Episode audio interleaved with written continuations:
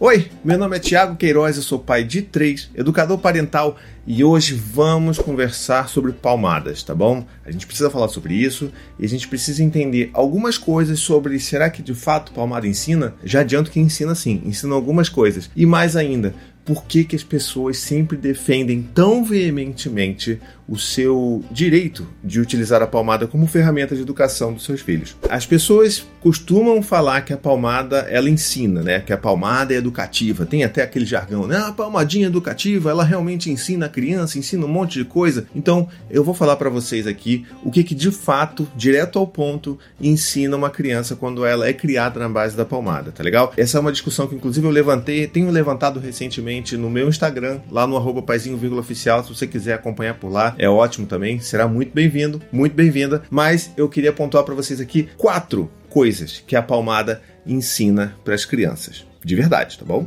Bom, a primeira coisa que a palmada ensina para uma criança é que numa discussão o mais forte ganha tá bom? Então não é sobre o foco da discussão, ela passa a não ser mais sobre quem tem razão, quem tem o melhor argumento, sobre construir uma, uma resposta, uma solução em conjunto, né, em cooperação com as pessoas, e sim quem é mais forte que vai vencer. Isso daí vai ser transposto, obviamente, para toda a vida daquela criança, porque a gente precisa se lembrar que é inevitável. Os modelos e as criações que nós oferecemos para os nossos filhos são aquilo que eles vão repetir ao longo da vida como padrão, a não ser que eles tenham algum tipo de trabalho ativo em mudar, em quebrar esses ciclos, que é tão difícil para nós aqui, não é verdade? Então, em resumo, sim, a palmada ensina que o mais forte sempre vence nas discussões. O segundo ponto que a palmada ensina, na verdade, ela também tem a ver com a questão da violência. Por quê? Porque ela ensina a criança que está tudo bem você utilizar o recurso da violência quando houver alguma disputa, seja ela de poder, seja ela uma discussão,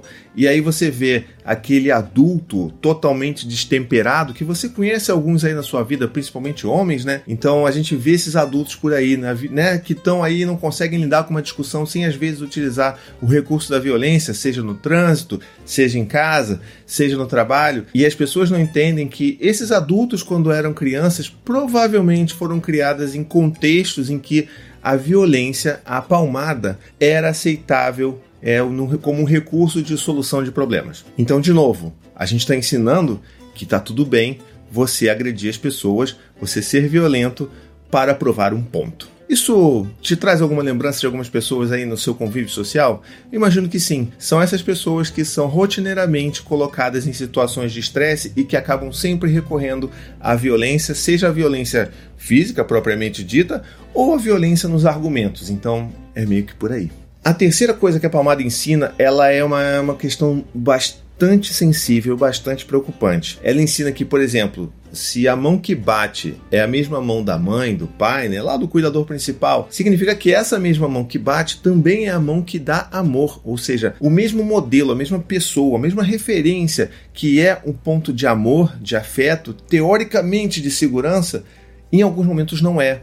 Em alguns momentos é um ponto de ameaça, de medo, de dor, dor física inclusive. Então, assim, é uma questão muito ambígua que vai afetar definitivamente a forma como essa criança se conecta, se vincula com esse adulto, seja pai, seja mãe, seja um cuidador principal. Então a gente precisa entender que sim, isso afeta a relação que é construída entre essas pessoas e cria uma ligação muito perigosa entre amor e violência. E essa ligação muito perigosa entre amor e violência, tanto quanto os outros pontos que eu apresentei aqui até agora, também vão levar você a uma vida adulta em que você vai tender a achar que é ok amor e violência andarem juntos em relações é, amorosas, afetivas, em qualquer tipo, na verdade, de relação que você vá desenvolver na sua vida adulta. Complicado, né? Bastante. E é por isso que a gente precisa falar bastante, bastante, bastante sobre palmada. E por fim, a quarta coisa que a palmada ensina, dentro de tantas outras coisas, eu poderia fazer uma lista de 20 coisas, mas eu quis focar em quatro apenas, tá bom? Mas esse quarto ensinamento da palmada, ela passa com uma grande conclusão de tudo que a gente falou até agora, que é a naturalização da violência. Ou seja, você começa a ensinar a criança que a, a violência, né, dentro da sua vida, dentro da sua casa, dentro das suas relações, é algo que é natural, que é aceitável e que tá tudo bem de acontecer. E é claro que essa pessoa vai se tornar uma pessoa adulta que continua entendendo e acreditando e achando que a violência tá tudo bem de acontecer por aí. E aí a gente se surpreende ainda hoje pensando coisas do tipo: caramba, o nosso mundo é muito violento. Por que, que as pessoas são tão violentas? Agora todas as peças se encaixaram. Boa parte disso tudo que acontece hoje em dia, em como que a violência ainda é perpetuada dentro da nossa sociedade, se baseia em como nós passamos essa herança violenta para os nossos filhos. É esse ciclo de violência que continua se alimentando, passando de geração em geração. E é por isso que eu falo sempre que é muito importante a gente entender que é necessário, é urgente a gente quebrar o ciclo de violência. E a gente quebra o ciclo de violência com os nossos filhos, quando nós nos tornamos pais ou mães, tá bom? E aí a gente pensa assim, tá, mas como é que eu vou fazer isso? Se eu fui agredido, se eu sofri muita violência, às vezes isso escapa da minha mão, eu não queria bater. Procure ajuda, sabe? Vá atrás de, de terapias, de psicólogos, de psiquiatras. Tente buscar ajuda para você fazer sentido de tudo isso que aconteceu na sua própria história e construir uma jornada que seja sua, com seu filho ou com a sua filha. Isso é importantíssimo. É por isso que a gente precisa ter esse compromisso de quebrar o ciclo de violência e expurgar a palmada da vida de tantas crianças por aí, tá bom? Mas aí você deve estar pensando assim: ah, mas isso aí que ele está falando é muito fácil, né? Porque, afinal de contas, é só falar, não tem nenhum problema, né? Quero ver no dia a dia. Pois é, no dia a dia, o que acontece? Se você consegue quebrar de fato esse ciclo de violência, se você consegue de fato entender que a violência não é uma resposta para as coisas que você está querendo buscar com seus filhos, ela não vem sabe? Eu, eu, te digo isso. Eu, com os meus três filhos, isso não vem no meu dia a dia, porque isso não faz parte do que eu considero hoje como minha vivência, como minha visão de vida, como meu entendimento por mundo, sabe? Então, quando a gente consegue se desvencilhar de todas essas questões, a gente de fato não vai recorrer a isso. A gente vai ter uma série de outras ferramentas, que inclusive aqui no meu canal tá cheio de ferramentas e alternativas à palmada, que você vai entender que são coisas muito melhores de você aplicar, muito mais eficientes, inclusive, de aplicar com seus filhos, do que recorrer à violência, tá bom? Mas aí você fala assim, poxa, mas também não é tão simples assim. Eu tenho um monte de gente aí que fala, que não acredita, que acha que isso é balela, que acha que isso é mimimi. Mas aí, se você pensa sobre todas essas pessoas aí que é, reclamam que é mimimi, a gente questionar e falar sobre palmada, na verdade a gente já entende, né? Porque isso é aquela etapa de naturalização da violência. Tem muitas pessoas, inclusive, é, dentro das discussões que eu gero no Instagram, né, em todos os lugares que eu posto conteúdo, é uma coisa bem recorrente, que é aquela clássica, né? Ah, mas eu apanhei a minha vida inteira e isso. Ah, eu sou um cidadão de bem, eu, tá tudo bem comigo, não aconteceu nada. E eu queria fazer uma, um, um, grande parênteses com relação a esse tipo de fala, esse tipo de argumento, para entender, para que você entenda que esse argumento ele não é válido e que tá tudo bem ele não ser válido também. Mas eu vou chegar lá, eu vou chegar aos poucos, tá bom? É, a primeira coisa é o seguinte: o simples fato de você achar que se você apanhou e que você mereceu, isso assim é outro parênteses do parênteses, ninguém, ninguém merece apanhar, tá bom? Ninguém. Não existe nada, nada que uma criança possa fazer que vá garantir ela o merecimento de levar uma palmada. Nada, tá legal? Então, assim, pode tirar isso daí. E aí você pode pensar assim, não, mas tudo bem, eu apanhei e, poxa, hoje eu sou um cara normal, eu sou um cara equilibrado, eu pago minhas contas, né? Eu sou um cara normal. Às vezes eu perco um pouco a calma, às vezes eu, eu poxa vida, é verdade, às vezes eu me torno uma pessoa um pouco, um pouco violenta, talvez extremamente violenta em determinadas situações de estresse. Aí você começa a cavucar e você percebe de onde vem tudo isso, tá bom? Mas mesmo que você não consiga visualizar que você é uma pessoa violenta hoje em dia, que você de fato é uma pessoa super normal, super tranquila, super equilibrada nas suas emoções, nas suas atitudes, você pode falar assim: Poxa, tá vendo? Eu apanhei e tá tudo bem comigo. Não tá. Sabe por quê?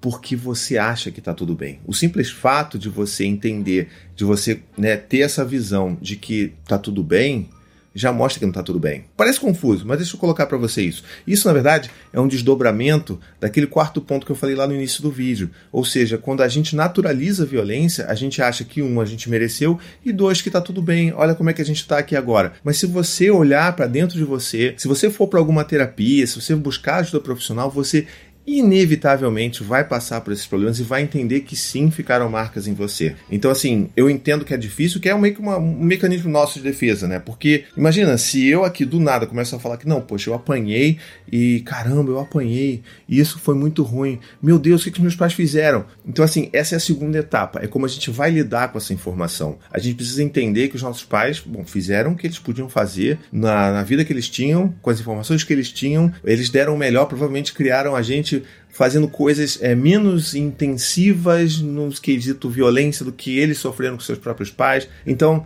a partir do momento que você entende que os seus pais fizeram melhor, que não é uma questão da gente ficar crucificando os nossos pais por aquilo que eles fizeram, deixaram de fazer, mas que a gente precisa entender, trabalhar isso, fazer sentido com relação a todas essas coisas que aconteceram nas nossas infâncias, a gente vai se libertar e vai de fato quebrar o ciclo de violência. Esse que é o maior ponto que a gente deveria estar tratando aqui, sabe? Eu entendo de fato quando as pessoas vão nos meus comentários e, e falam coisas do tipo: ah, você está falando isso besteira porque isso comigo nunca aconteceu, a palmada é boa sim, a palmada ensina. Esse desespero por defender a palmada, na verdade, é um desespero por defender sua própria história, um desespero por defender a honra dos seus pais. E a gente aqui não está falando sobre honra de pai de ninguém, de mãe de ninguém, a gente está falando sobre as nossas próprias histórias. E bom, eu queria saber de você. Deixa aqui nos comentários é, o que você pensa sobre isso. Se você apanhou, se você está tendo dificuldade. Eu vejo que muita gente tem dificuldade sim de quebrar os ciclos de violência. Conta pra gente quais são suas maiores dificuldades. Se você acha isso mimimi, e mesmo depois de ter ouvido tudo isso que eu falei, você continua achando, deixa aqui nos comentários, vamos fazer uma discussão bacana, tá bom? Eu acho que é importante a gente, sabe, esmiuçar esse assunto, trabalhar cada vez mais em cima da palmada e entender que sim, palmada é violência, tá bom? Não é porque você não espanca o seu filho, que você só um tapinha todos os dias, que isso não é violência. É violência sim. Isso, inclusive, é outro, é outro recurso que muitas pessoas fazem para defender a palmada. Porque, tipo, não, mas peraí, é, é tranquilo, é de leve. E aí eu sempre gosto de traçar um paralelo com café, porque assim, eu sou movido a café. Então é muito fácil para mim fazer exemplos com café, porque, vamos colocar assim, um café puro, se você bota uma colherzinha de açúcar nesse café, ele vai estar adoçado, né? Se você bota 10 colherinhas de açúcar nesse café, ele vai continuar adoçado. Então, assim, o fato de eu bater de leve ou espancar o meu filho não muda o fato de que aquilo continua sendo violência. E eu sei que pode ser doloroso admitir isso, admitir que a gente está violentando os nossos filhos. E é claro que existem, inclusive, outras formas de violência, que não é o foco desse vídeo aqui, mas existem violências psíquicas inúmeras que a gente pode falar mais também. Se você quiser, comenta aqui no vídeo que a gente faz mais vídeos sobre essas coisas. Mas é importante que a gente entenda que a intensidade, sendo maior ou menor, não vai mudar o fato daquilo que essa coisa é: violência tá bom?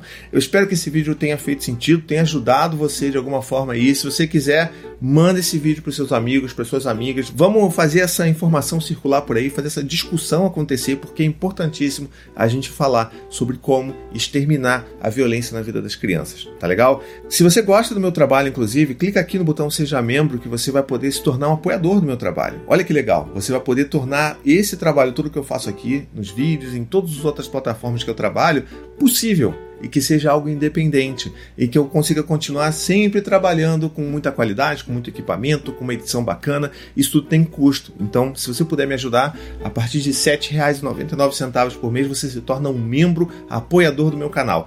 E tem um monte de outras regalias aí que você recebe, além, é claro, do calorzinho no coração de estar tá apoiando um trabalho bacana, tá bom?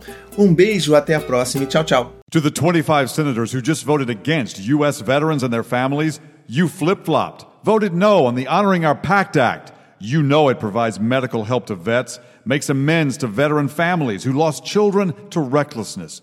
You voted yes just days ago. Why the flip flop? Don't put politics ahead of vets and their families. To everyone listening, contact your United States senators today. Demand they vote yes. Make the Honoring Our Pact Act law now. Paid for by SO.